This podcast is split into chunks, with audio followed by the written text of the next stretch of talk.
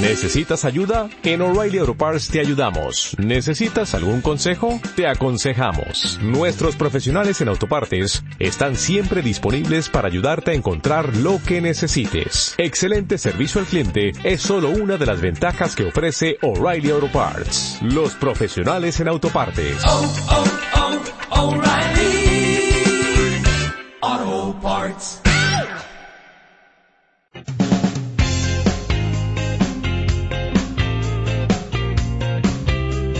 12 y 29 minutos continuamos en ida y vuelta y para esta nueva entrevista en el programa decidimos recordar un episodio profundamente triste, uno de los que más me ha conmovido por sus características y que lo sigue haciendo cada vez que surge el tema.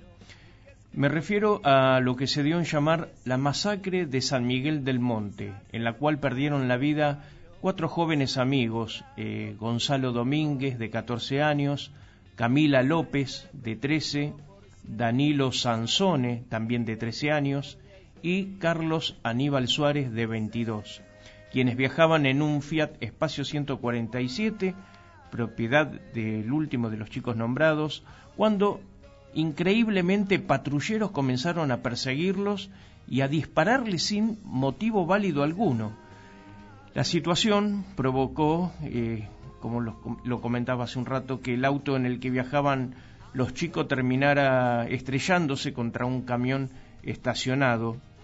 Otra integrante de ese grupo de amigos, Rocío Guagliarello, que viajaba con ellos, fue la única sobreviviente en aquella ocasión. Como muchos de ustedes saben, este 20 de mayo se cumplió un año de este terrible caso y como lo hicimos en el programa pocos días después de esta tragedia que enlutó a Monte y al país todo, vamos a dialogar ahora con Susana Ríos, la mamá de Gonzalo Domínguez, para que desde su ciudad nos ponga al tanto sobre diversos aspectos vinculados al tema. Buenos días, Susana. La saluda Marcelo Marcolongo del programa Ida y Vuelta en Radio La Plata.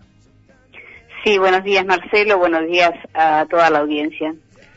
Bueno, en primer lugar le consulto cómo se vivió en Monte este primer aniversario del fallecimiento de los chicos, para colmo en un contexto especial por la pandemia.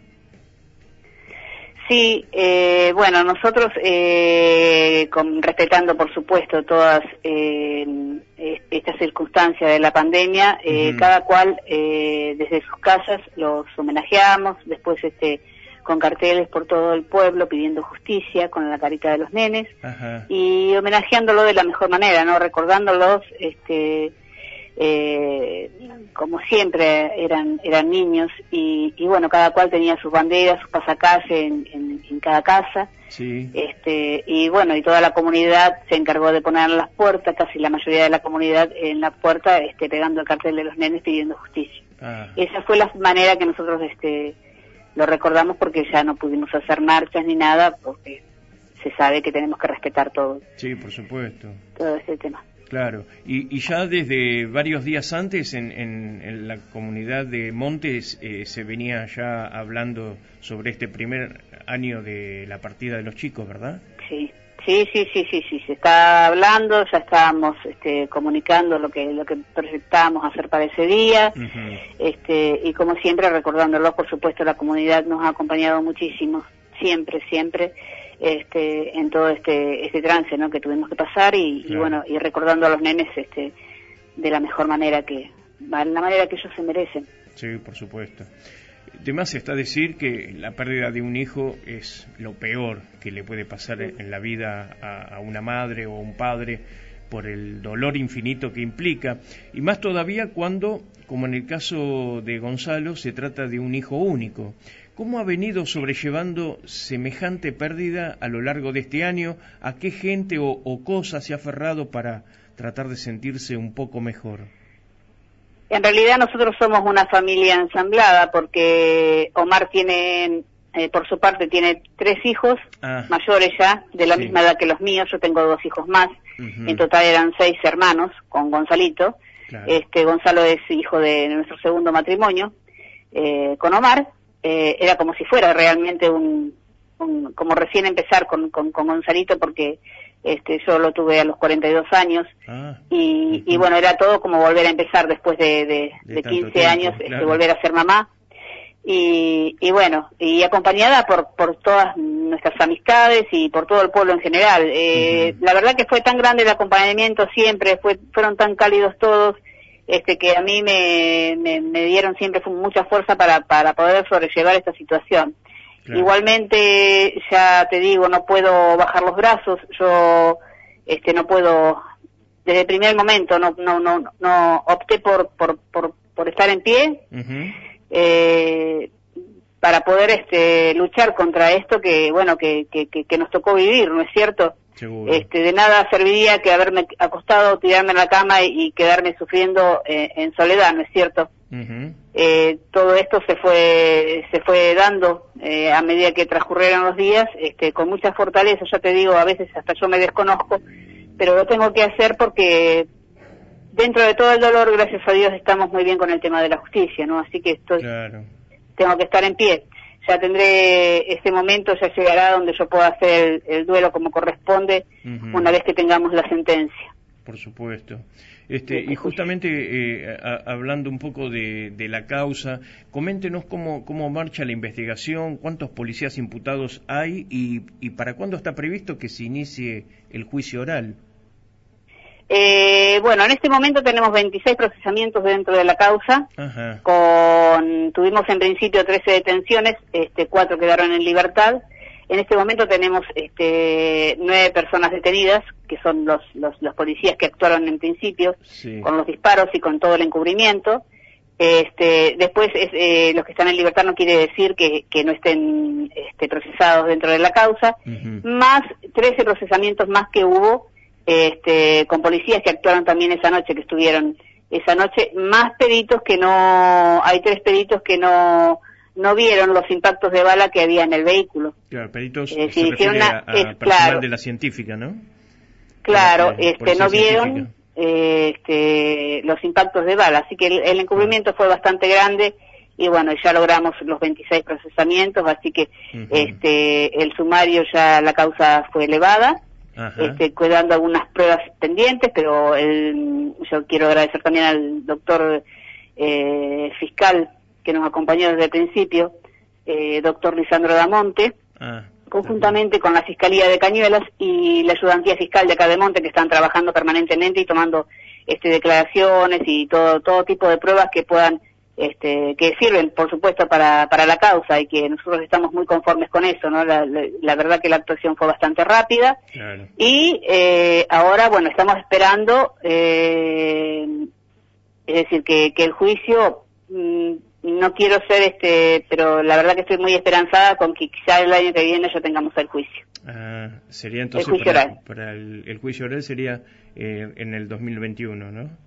exactamente, calculamos y que que y si Dios nos ayuda en este en este en este último eh, paso sí. este sí sí sí. Claro. Pensamos que sí y ojalá que sea así. Y qué instancias quedarían para para seguir avanzando con la investigación eh, nos queda creo que bueno no, no me quiero olvidar hay dos creo que hay dos partes que son bueno, porque ya se hicieron este pericias sobre el vehículo también, este después está la declaración de, de, Rocío, que bueno, cuando lo crean pertinente los, los psicólogos también, este eh, que es la, la, única sobreviviente que faltaría, quedaría pendiente de declarar. En realidad los temas de legales lo sabe bien bien mi abogada, ah, pero yo más o menos, este, bueno, como puedo de, de, mi manera lo voy lo voy explicando. Claro, bárbaro. ¿Qué es lo que nos falta? Y Susana, ¿quiénes son los principales acusados de ser responsables por lo ocurrido a los chicos y, en qué dependencias oficiales estaban trabajando en ese momento? Eh, bueno, nosotros los que tenemos detenidos eh, son los de por cuádruple homicidio eh, en Magdalena, que son Monreal, que fue quien disparó con en, su impacto de bala fue dado en el cuerpo de mi hijo Gonzalo Domínguez eh, después está García, que es quien vieron en todas las fotos, que lleva medio cuerpo afuera, ah, sí. este, disparando sobre el Fiat 147. Exacto, sí, sí. Y después, claro, después tenemos a Ibáñez, que era quien conducía, y Esilape. Esos están en Magdalena y después en la penitenciaria 9 de La Plata están mm, Martínez, Ángel, Durán, Micusi y Domínguez. Eh, Martínez eh, fue beneficiado con la prisión domiciliaria eh, por problemas de salud, este, mm, que fue creo que el 15 de abril.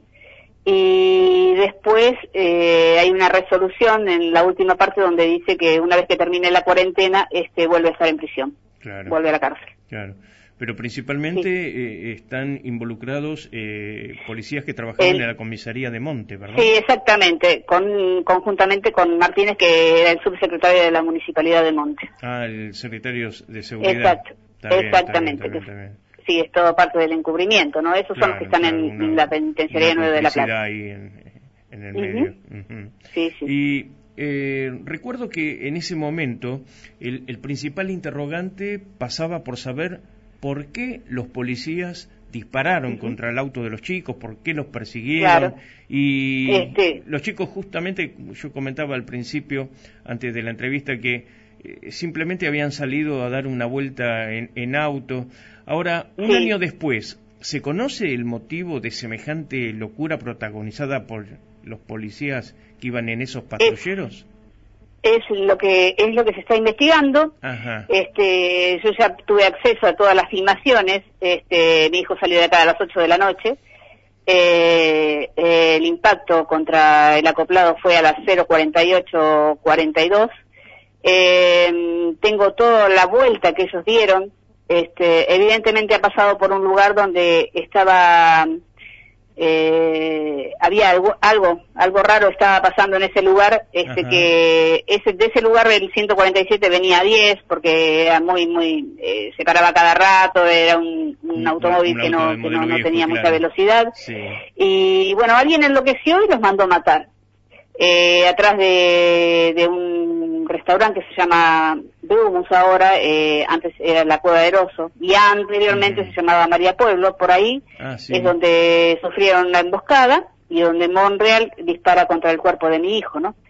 Y de ahí, este, durante tres kilómetros, eh, con mi hijo herido, eh, transitaron por la avenida Costanera con un patrullero que es García, este, que va disparando, este, y lo siguen con más o menos 10 disparos más al 147. Cuando impacta se parte en dos el, vehículo que yo sostengo, veremos qué es lo que dicen las pericias y la justicia, ¿no? Pero yo como madre ya más o menos tengo bien en claro eh, y espero no equivocarme porque es muy útil lo que lo que uno piensa, ¿no? Sí. Eh, ese vehículo fue tocado porque se partió al medio. Ese vehículo no fue, no se, se incrustó directamente abajo del acoplado, sino que fue de costado. Entonces, este, bueno, veremos qué dice la justicia, ¿no? Es un pensamiento que yo como madre ya más o menos tengo. Es una presunción. Eh, a uno, claro, a uno como madre, este, ahí se despierta un, cuando a uno le falta un hijo y de esa manera se despierta un, un sentido donde un sexto sentido debe ser donde donde uno presiente qué es lo que realmente pasó ya ya viendo todas las pruebas y viendo todas las filmaciones. Es más eh, creo que los niños ni se han dado cuenta de lo que estaba pasando porque ellos venían filmándose ah. sacándose fotos este, estaban divirtiéndose. Y, y bueno yo supongo que deben haber pasado por un lugar siniestro donde o había un personaje muy importante o este otra situación otras circunstancias muy graves Usted dice que pudieron haber este, visto alguna situación irregular y, que podrían exactamente, temer los policías que los mataran. Supongo que estos, estos este, sinvergüenzas deben haber pensado que los chicos los estaban filmando y, y en realidad por las filmaciones que yo veo nada que ver, ni siquiera se deben haber dado cuenta los niños.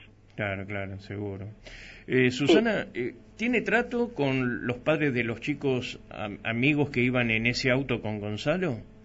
Sí, permanente. Tenemos un grupo un grupo de WhatsApp donde desde el primer día nos estamos comunicando para bueno para organizarnos para lo que sea, ya sea para viajar o para o para hacer las marchas o para reunirnos los días 20 de cada mes. Sí. Este, sí, sí, sí, estamos en contacto, compartimos muchas cosas, estamos muy unidos en ah, ese sentido. Juntan los días 20 de cada mes? Eh, sí, sí, sí, los 20 de cada mes este, realizamos algo. Ahora, bueno, por esa cuestión de, que tenemos que cuidarnos, este, no, no lo podemos hacer, pero... Seguro. Eh, y, y, con la mamá de, de Rocío Guagliarello, eh, también... Es también quien, claro, es también quien nos acompaña en todo, así que estamos todos ah, juntos, somos las cinco familias. Ah, eso, eso es muy bueno, eso es muy bueno. Sí, muy bueno, muy bueno, y tenemos ya una relación, este eh, muy familiar, entre todos nos hemos unido en, en, todo este dolor, ¿no? Y en, y en forma previa a, esta desgracia, este, eh, eh, ¿también había alguna comunicación entre ustedes o simplemente el trato? No, solamente éramos conocidos, este, conocidos, bueno, yo con los padres de Danilo sí los conocía más porque ellos, este, cuando eran chicos eran muy amiguitos y, y, bueno, después cuando nosotros nos fuimos a mudar al campo, este, tuvieron un distanciamiento y después se volvieron a juntar cuando ya eran adolescentes, pero va casi eh, adolescentes. Claro, está bien. Sí, sí, sí, sí, sí.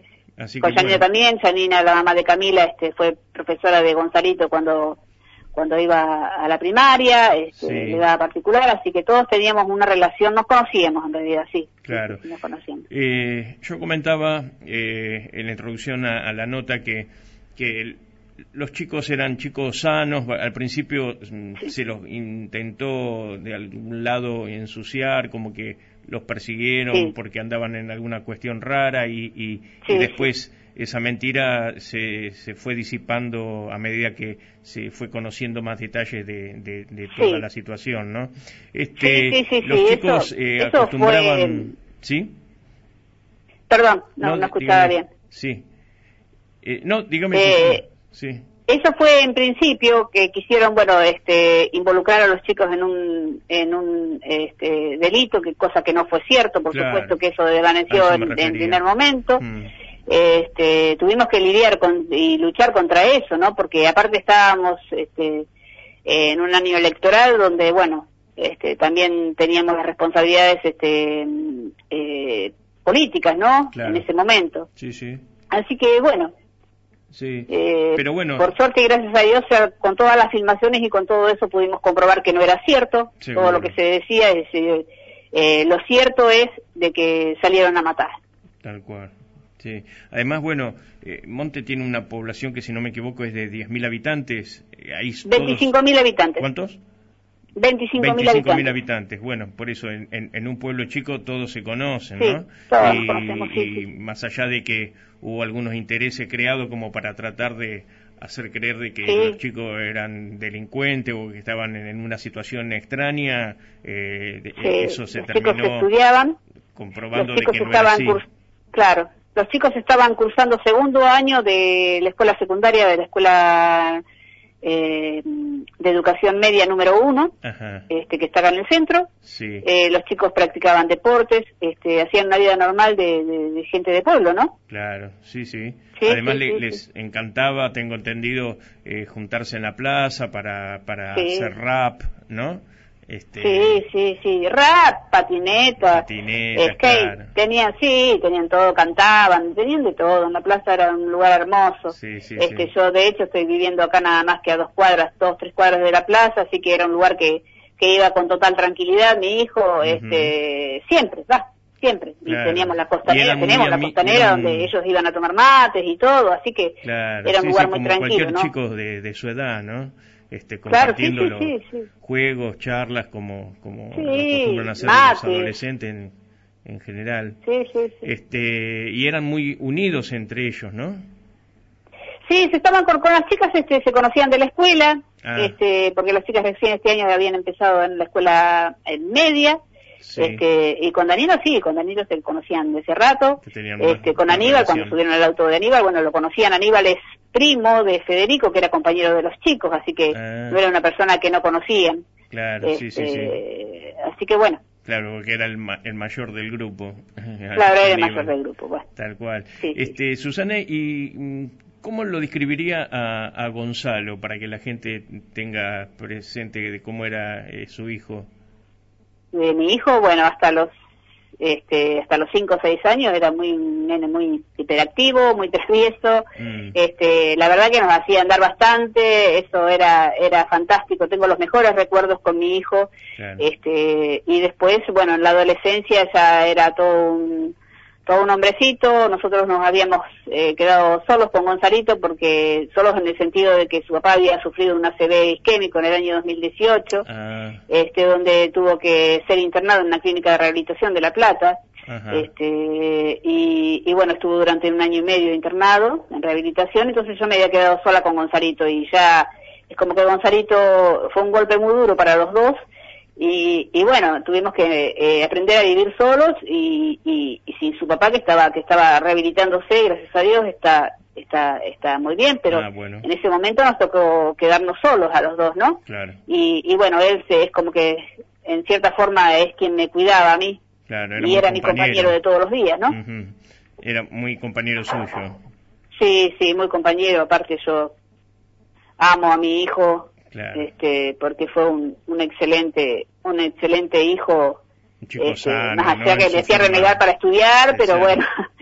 Eh, pero no, digo, pero un chico sano en su forma de ser, esencialmente. Sí, sí, sí, no, no tenía ningún tipo de problema, gracias a Dios no tuve ningún tipo de problema, era un chico muy entusiasta, tenía muchos sueños, este, pero bueno. Yo me, acuerdo que en la nota que hicimos eh, a, poco tiempo de, este terrible episodio, este, usted me comentaba que eh, Gonzalo le había expresado eh, unos días o unas semanas antes que tenía intención de, seguir, no, sé si era algún curso, algo que él quería desarrollar y que bueno, usted finalmente le había dado el visto bueno.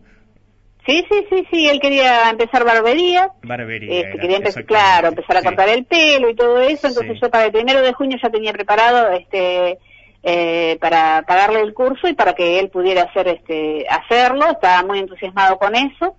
Este, bueno, diez días eh, después de, de, lo que pasó, teníamos ya esa fecha, el primero de junio de 2019, para que él pudiera hacer ese curso, porque quería este, trabajar, hacer algo para este, aparte de estudiar, para tener su platito. O sea que ah, eh, faltaban solamente 10 días como para que él estuviera ya este, iniciando este curso. Estaba muy entusiasmado con eso, sí. muy entusiasmado. Y bueno, y después este el estudio que por supuesto que no, no iba a abandonar porque él quería terminar su, secundario para después irse a La Plata con sus hermanos, ¿no? Ajá. Ah, él, tiene claro sus hermanos acá en la claro, ciudad. claro, está claro. Bien, está bien.